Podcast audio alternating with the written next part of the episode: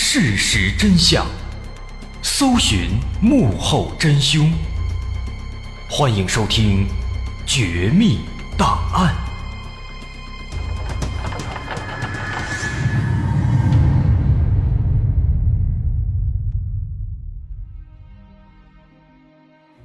还原事实，探索真相。欢迎来到今天的《绝密档案》，我是大碗。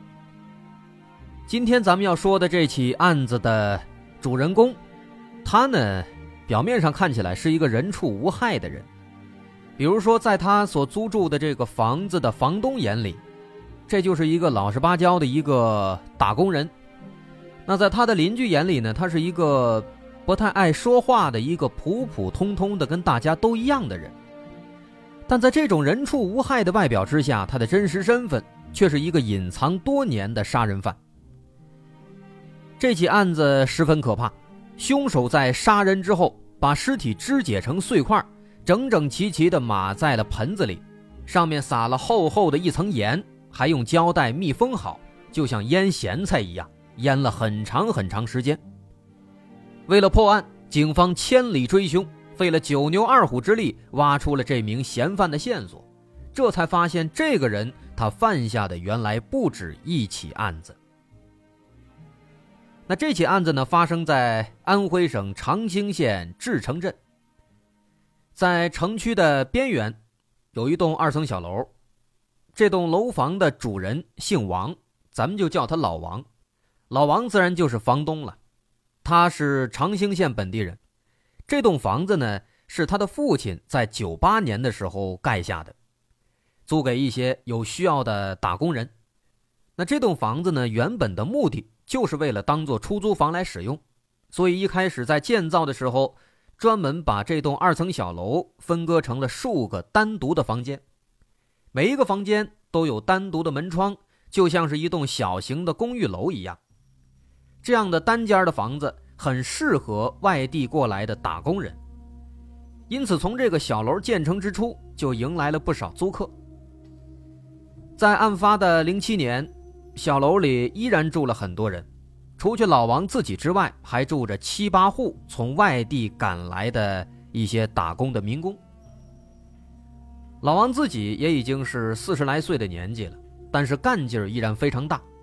先是自己经营了一个小商店，卖一些生活用品，但还是感觉这日子太过清闲了，总想给自己找点事儿干。天天瞅着自己这栋二层小楼，他就想着干脆啊。把这房子装修一下，毕竟当年父亲手里没多少钱，盖这房的时候没怎么装修。那现在自己有一些积蓄了，干脆好好装一装，还能趁机以后涨点房租。但是他万万不会想到，就是这次装修，让一起残忍的又奇葩的案子就此浮出了水面。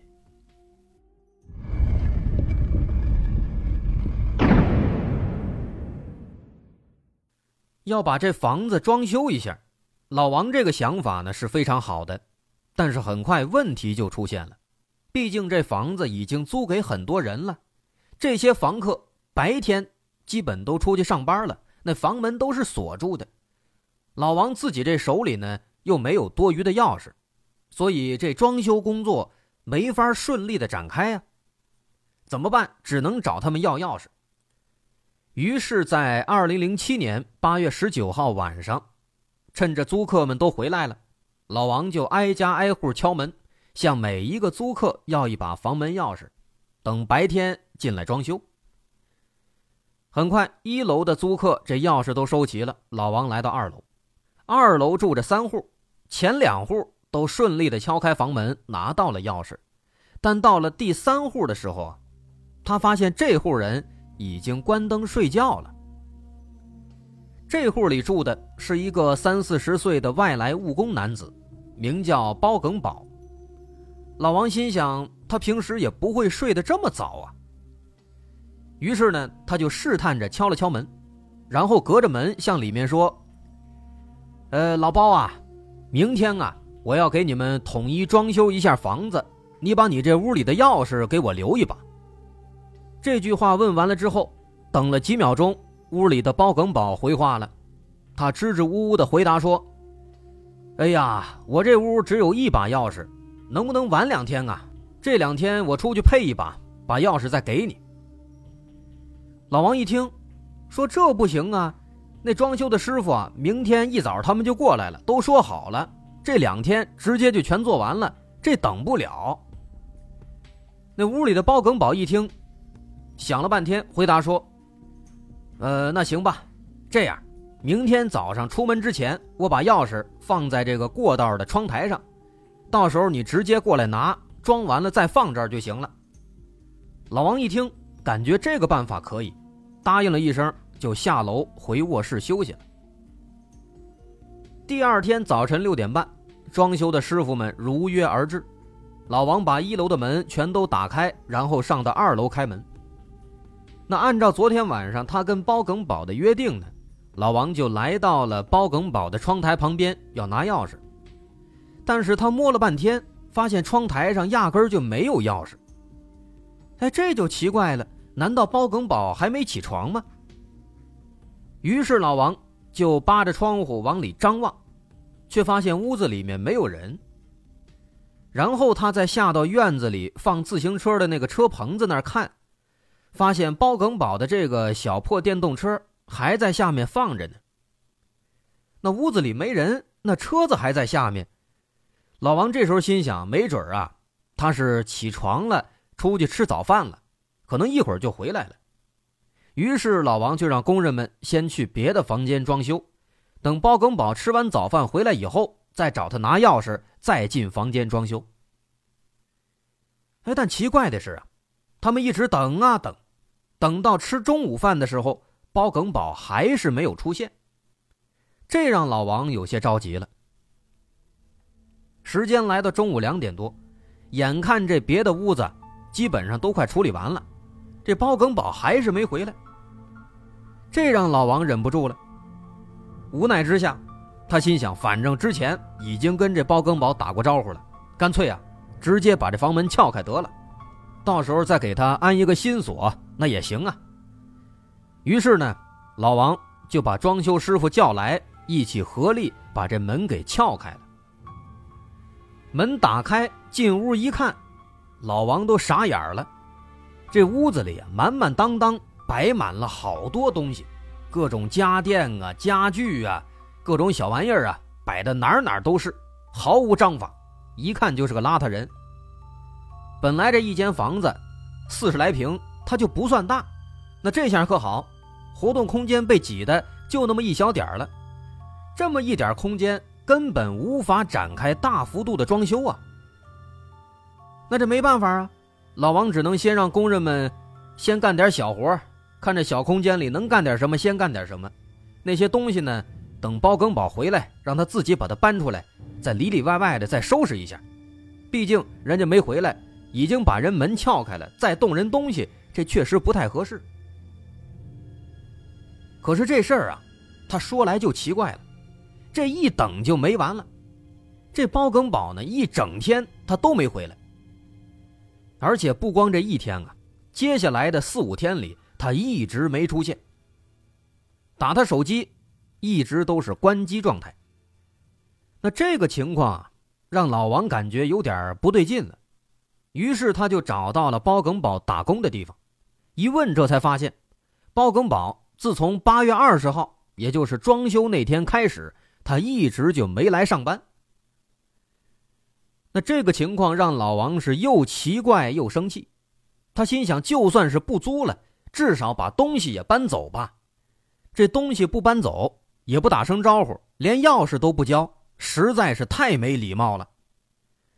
等了整整四天了，老王实在等不了了。那别的屋子都快晾干了，不能再拖了。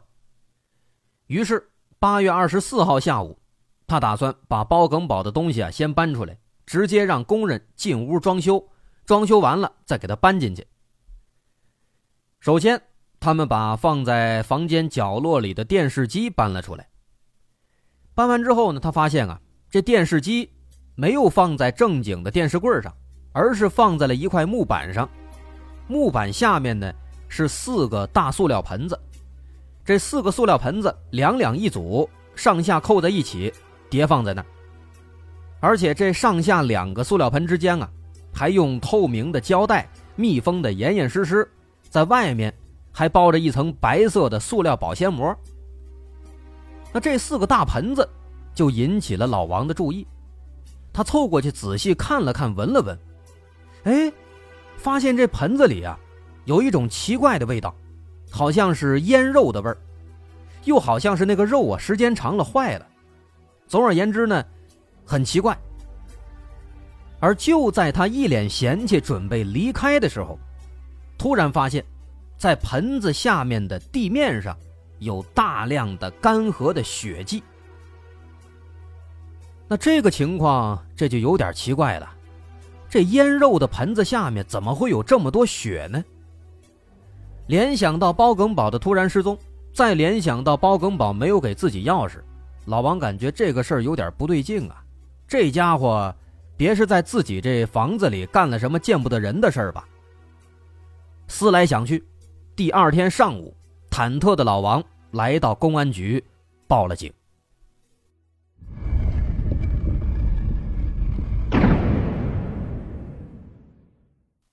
在接到报案之后，当地民警立刻赶到了这栋小楼，来到了包耿宝的屋子里。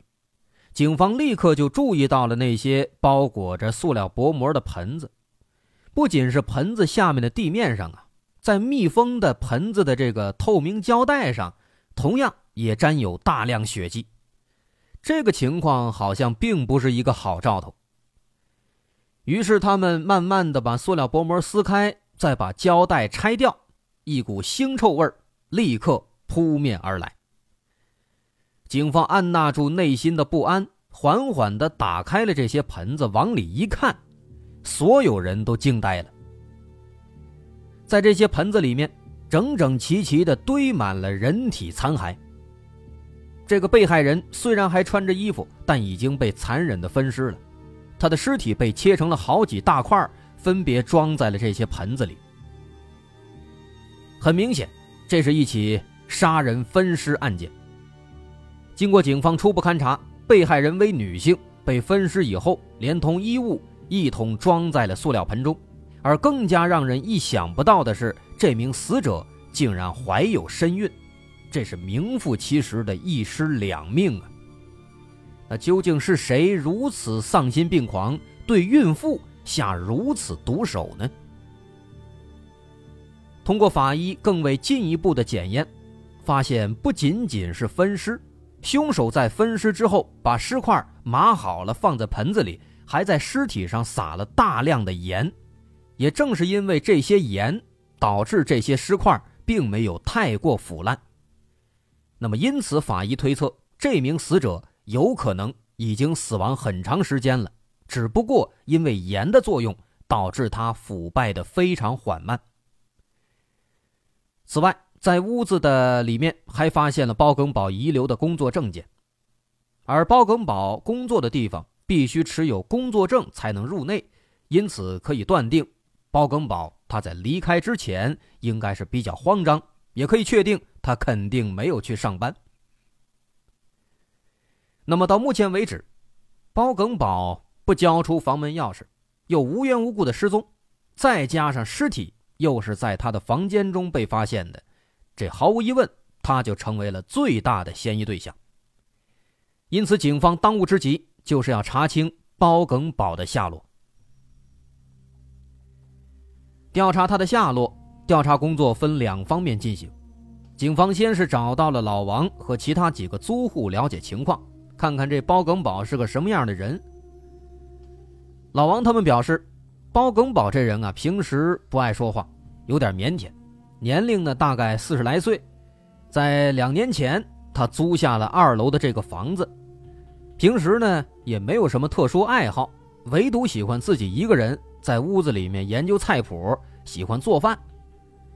那这个爱好对男人来说的确是比较罕见的，但这也不能说明什么问题。老王他还吃过两次包耿宝炒的菜呢，其实也就那样。包耿宝让他评价一下，老王呢也心直口快。那老王说完，包耿宝就会憨憨的笑一笑。反正不管怎么说吧，包耿宝在大家看来一点都不像是坏人。但是警方心里清楚啊，杀人犯他可不是靠面相就能看出来的，那要看面相能看出来，还要警察干嘛呢？这是第一方面。另一方面，长兴县公安局立刻抽调精干警力，对包耿宝所有可能的落脚点展开逐一排查，对长兴县所有的旅馆、浴室、网吧进行地毯式排查。当然。也去了包耿宝所打工的建筑工地去了解情况。来到工地以后，工友们告诉警方说，包耿宝已经很多天没有出现了，这个月的工钱该发了，他都还没来领呢，也不知道去哪儿了。那么这个情况呢，可以说让包耿宝的嫌疑再次上升了。可是长兴县就这么大点地方，他能跑到哪儿去呢？警方对各种旅馆、浴室等等这些场所做了排查，但是没有什么结果。从这个迹象看来，的确他有可能是跑到了外地。除此之外，警方试图对包耿宝这个人的个人情况展开一些调查。虽然包耿宝这有可能是一个假名字，但警方仍然在当地户口系统中输入包耿宝的名字做了搜索。的确发现了好几个叫包耿宝的，再把年龄进一步缩小，限制在三十五到四十五岁之间，最终有五个包耿宝进入了警方的视线。这其中有一个四十一岁，他是安徽省南陵县人，曾经在长兴县志城镇某一个饭店做过厨师。那这个人就引起了警方的注意，因为老王他们也说了。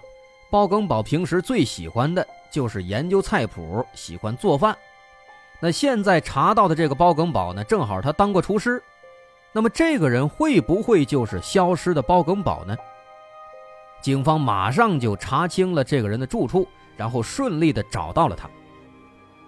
但是非常可惜啊，此包耿宝并非彼包耿宝。老王见了连连否认，说这不是一个人啊，身高、长相全都不一样。不仅如此，随着调查工作继续深入，警方也感觉越来越奇怪了。除去已经排除嫌疑的包耿宝以外，安徽省长兴县还有好几个叫包耿宝的，但经过仔细调查以后，无论从年龄，还是从体貌特征来看，全都不是警方要寻找的包耿宝。那莫非真的就像警方刚才开始猜测的，包耿宝这是一个假名字吗？为了确定这一点，警方再次找到老王了解情况。因为按照正常流程来说，租房子肯定是要留下自己的个人信息的，像是一般正规的租房都会互相留一个身份证复印件或者相关的其他证件，至少也要互相看一下身份证吧。所以老王呢，应该是看过他的身份证的。那如果他的身份证没错，那他就有可能真的是叫这个名字。当然也有极小概率啊，比如他这个证件呢是假的，那这样的话就有点困难了。于是警方就找老王去问，但没想到老王却跟警方说，自己对这方面呢没有太过注重，再加上来住的都是农民工，没有那么讲究，所以当时呢压根儿就没看身份证，光收了钱交了钥匙就完事儿了。所以说谁也不知道这个包耿宝他的真名。到底是不是包耿宝？那这一下这不就尴尬了吗？户口查不着，名字又不知道是真是假，从名字上是没法继续查了。而警方的手里呢，又没有太多其他线索，这让案子陷入了僵局。